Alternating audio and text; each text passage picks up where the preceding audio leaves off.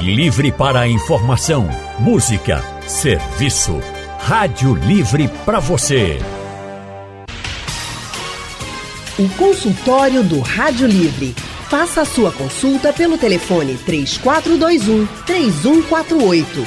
Na internet www.radiojornal.com.br. Quando a notícia foi divulgada de que Pelé, o rei do futebol, não respondia mais ao tratamento de quimioterapia, estava em cuidados paliativos, muita gente começou a dizer que Pelé tinha morrido, que era o fim. Mas será mesmo que cuidados paliativos é o fim? Você sabe o que são esses cuidados paliativos e como eles são feitos? É sobre eles que vamos conversar agora no consultório do Rádio Livre. E para nos ajudar, nós convidamos a médica oncologista doutora Ilka Rocha. Doutora Ilka, muito boa tarde. Seja bem-vinda ao consultório do Rádio Livre.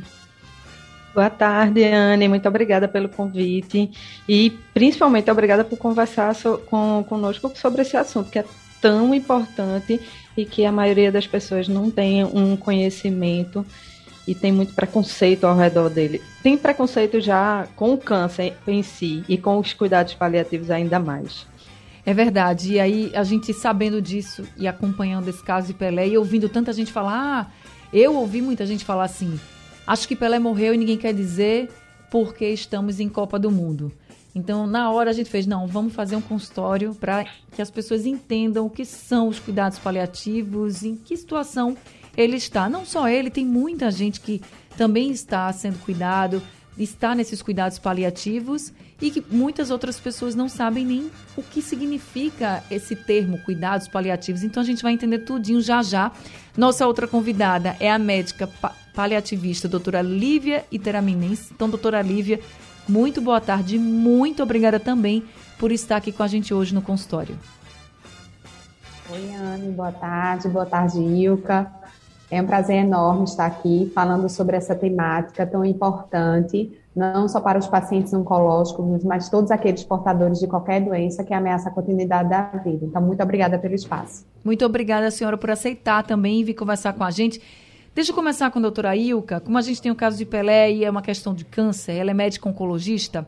Doutora Ilka, quando se diz assim, o paciente já não responde mais ao tratamento, no caso de Pelé, ao tratamento quimioterápico, né? Ou seja, é porque a, a quimioterapia já não está dando mais que tipo de resultado, por exemplo? Um ponto bem importante que a gente que a gente precisa falar é que hoje em dia a gente não tem só quimioterapia como tratamento anti câncer, certo? Antineoplásico. A gente tem outros tratamentos, tratamento com alvo genético, inclusive, imunoterapia. Então, o tratamento contra o câncer, ele está cada dia mais é, intensificado, diversificado e específico. Quando a gente começa a dizer que a doença não está respondendo àquele tratamento específico do paciente, quer dizer que ou a doença efetivamente em exames de imagem ela vem aumentando, ou os sintomas que a doença é, fornece, que a doença dá, ela não, não vem sendo controlada. Ou então também tem outra opção em que o tratamento nunca pode ser pior do que a doença. Então, às vezes o tratamento está fazendo tão mal ao paciente que o seu benefício ele não é ele não é viável. Então, a gente pode mudar o tratamento ou finalizar o tratamento com o objetivo de tentar deter a doença, como a doutora Olivia falou, né, ameaçadora à vida certo? Então, a, as manchetes que dizem que Pelé não vem respondendo mais aos tratamentos, pode ser tudo isso, né? Então, eu acho que a gente precisa tirar um pouco o foco do paciente Pelé e pensar um pouco na doença, né? Então, uhum. quando a gente para, opta por parar o tratamento, pode ser também por isso, porque o, o tratamento está fazendo muito mais mal ao doente do que a própria doença. E que pode ser que, por exemplo, o paciente viva mais, com melhor qualidade de vida, caso a gente não faça nenhum tratamento quimioterápico, por exemplo. E aí eu já chamo a doutora Lívia agora para explicar para a gente o que são de fato os cuidados paliativos. Esse termo muitas vezes assusta. E eu queria que a senhora explicasse o que são de fato os cuidados paliativos. Pois bem, então a, o conceito de cuidados paliativos é justamente sobre todo o cuidado que é prestado ao paciente e sua família, àquela pessoa que é portadora de uma enfermidade que ameaça a continuidade da vida e que nesse nessa situação compromete enormemente a sua qualidade de vida. Então, o cuidado paliativo vem com o intuito de trazer qualidade de vida ao paciente num cenário de uma doença grave, muitas vezes irreversível, sem possibilidade de cura e que ameaça a continuidade da vida daquela pessoa que o porta. Então, por isso que não só se restringe ao paciente portador de doença oncológica, mas de qualquer outra doença crônica né, que é, traga comprometimento da qualidade de vida e ameace a continuidade da vida daquela pessoa, né? Então, doenças, as várias insuficiências orgânicas, como as insuficiências cardíacas, a insuficiência renal, insuficiência hepática, insuficiência respiratória crônica, né? Onde o tratamento modificador da doença ela consegue controlar a doença, mas faz com que muitas vezes o paciente tenha necessidades recorrentes de internamentos e perda de funcionalidade, fazendo com que ele se beneficie desse cuidado integral com o intuito de trazer melhor qualidade de vida e dignidade, não só à pessoa que porta a doença, mas também aos seus familiares. O doutora Lívia, o cuidado paliativo, por exemplo, tira a dor do paciente, porque a gente sabe que tem muitos tratamentos em que a pessoa já sofre, já tem dor por causa da, do problema, da doença, não estou falando só do câncer, como a senhora mesmo colocou, existem outras doenças, então pode ser que aquele paciente sofra muito com dores fortes, intensas. Esse cuidado paliativo, ele, por exemplo, tira a dor, é um, é um cuidado que vai. A pessoa está doente, a gente sabe, mas pelo menos não está sofrendo com aquela dor intensa? Isso. Tanto que é, quando a gente olha diretamente para a questão da dor e no paciente oncológico como um dos principais sintomas desencadeados pela doença, a gente fala muito do termo tratamento paliativo na doença oncológica, que justamente se refere à oferta de terapia modificadora de curso da doença, seja, através de quimioterapia, imunoterapia ou outras opções terapêuticas que Ilka falou anteriormente, né?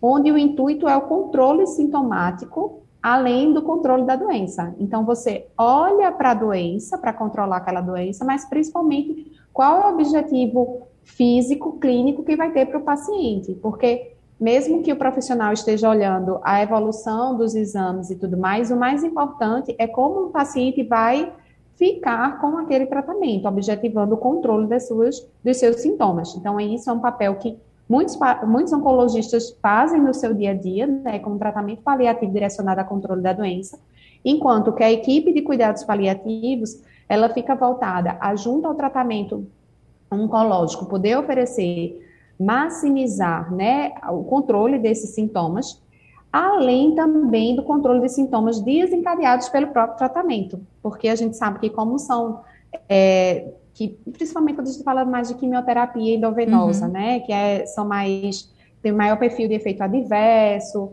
então compromete de uma forma mais importante a qualidade de vida, a gente pode tratar também esses sintomas, esses efeitos adversos relacionados à terapia, para justamente otimizar a qualidade de vida do paciente, porque a gente trata a doença para melhorar os sintomas, né, e controlar a evolução da doença, como também a gente pode tratar os efeitos adversos oriundos também do próprio tratamento, né? Então, é esse olhar holístico, é essa completude, né, que vem os cuidados paliativos junto às terapias modificadoras de curso da doença, para oferecer ao paciente a melhor qualidade de vida possível, apesar da doença grave e sem possibilidade de cura. Tá certo. Gente, a gente ainda vai conversar muito com a doutora Lívia e também com a doutora Ilka aqui no consultório sobre cuidados paliativos, tá? E eu queria também ouvir vocês, vocês que estão nos escutando agora, que ouviram né, essa questão do, de Pelé, que aí virou é, até manchete né, para todo o mundo, dizendo que ele não respondia mais ao tratamento, estava em cuidados paliativos. Você que se assustou, você que não sabe o que significa de fato cuidados paliativos, você que tem dúvida, conversa com a gente, manda sua mensagem pelo nosso WhatsApp 99147 8520, você pode tirar dúvidas, ou se preferir você pode ligar aqui para a Rádio Jornal. O número é o 3421 3148. O que acontece de fato quando um paciente ele é colocado em cuidados paliativos. E aí a gente está conversando com a médica oncologista doutora Ilka Rocha, também com a médica paliativista doutora Lívia Interaminense.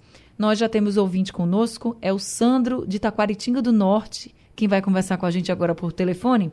Oi, Sandro, boa tarde, seja bem-vindo. Boa tarde, Ana Barreto. Tudo bom, Ana Barreto? Tudo bem, como é que você está? Eu queria falar, Ana Barreto, eu estou sentindo um sintoma muito parecido com um CA.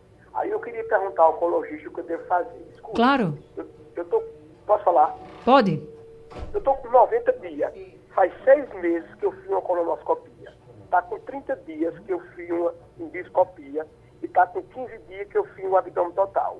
E não parou as dores no meu intestino. Tem hora que minha fezes sai grossa, tem hora que sai como é, diarreia e sentindo muita dor Aumenta. no pé da barriga e é, sonolento, meio com fadiga, sem vontade de trabalhar. Eu queria perguntar ela qual é um exame adequado para eu fazer para eu saber se ia ser A, é, Sandro, eu vou pedir para você repetir, porque no começo da sua ligação estava bem ruim.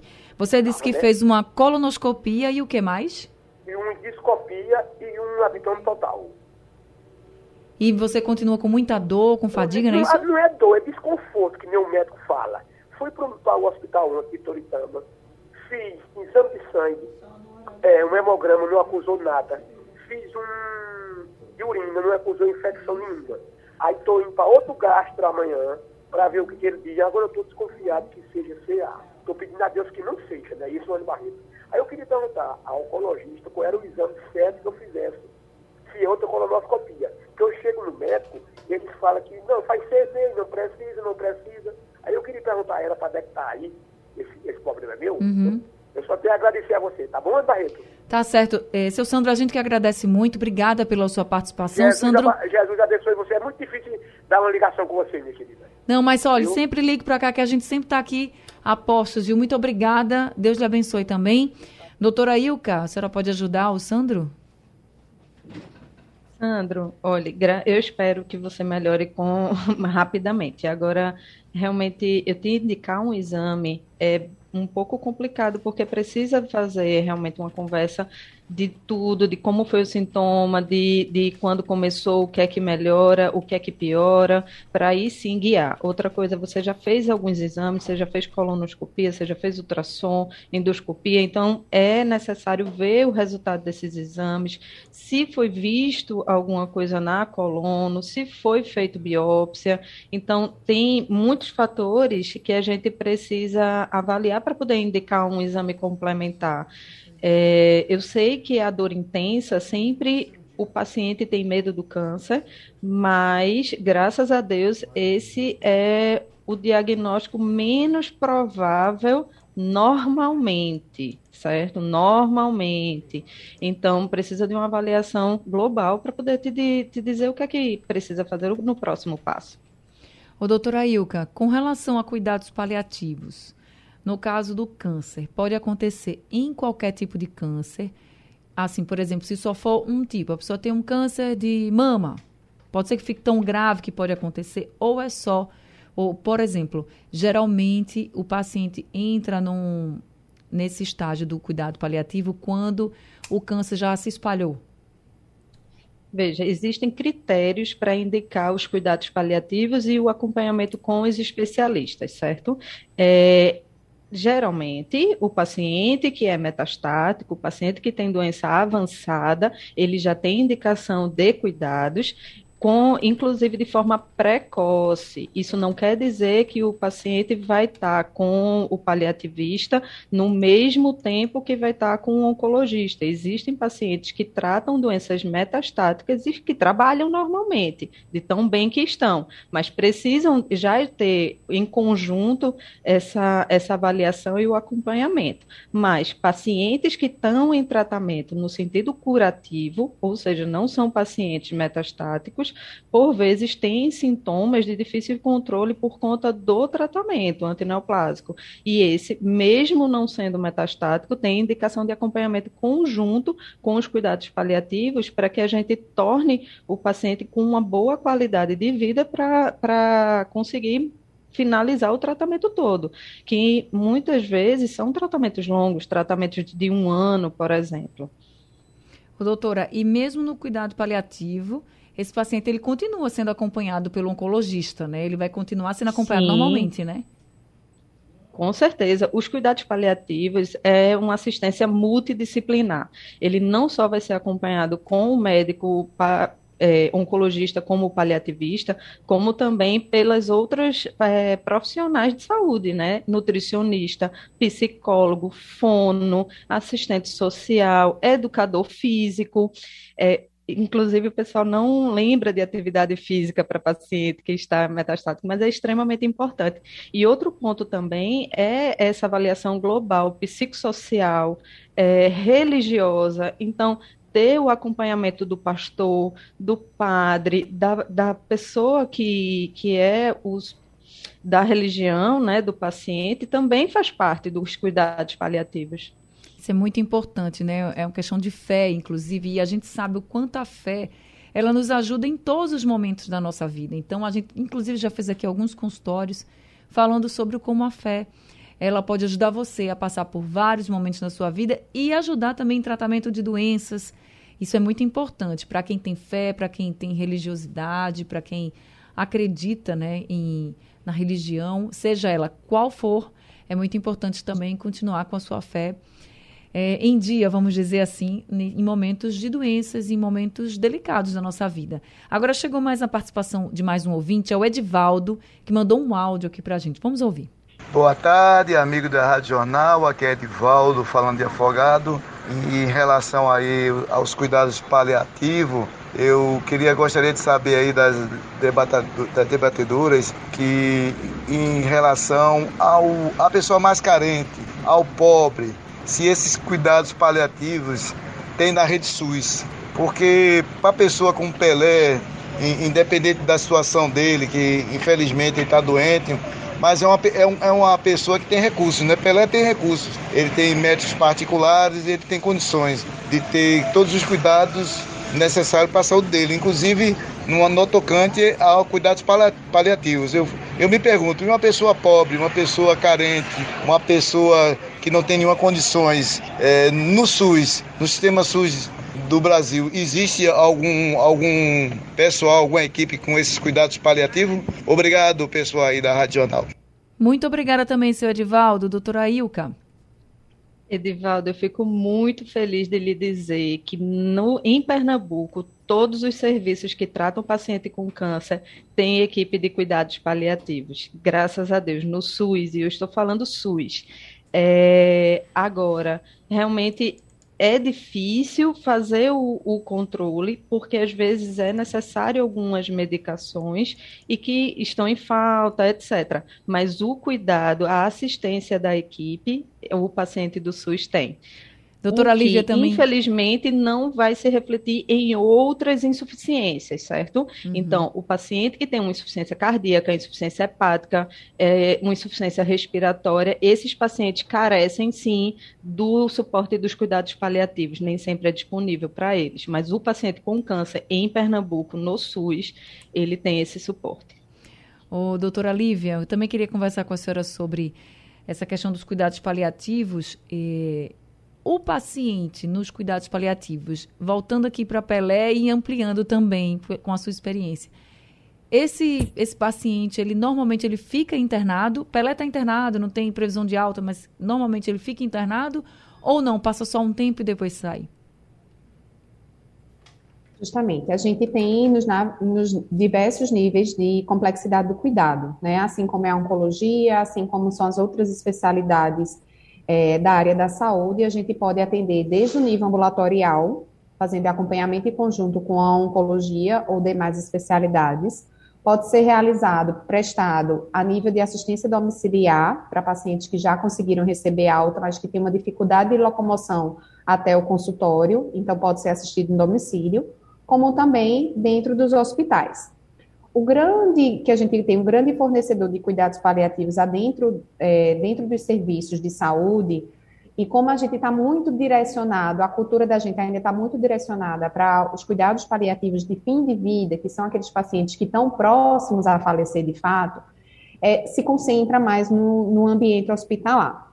Alguns serviços, eles são voltados e especializados para o cuidado integral do paciente em cuidados de fim de vida, que a gente chama dos serviços hospice, a exemplo do que a gente tem na Flores, onde a gente, com a equipe multiprofissional, consegue fazer um atendimento é, integral do paciente na fase final da sua vida, mas que nos demais, vamos dizer assim, geralmente no SUS, a gente oferece esse mesmo tipo de cuidado dentro do hospital geral, não fora do hospital, mas fica dentro do hospital geral, setores específicos voltados a entregar, né, oferecer cuidados especializados para o fim de vida, certo?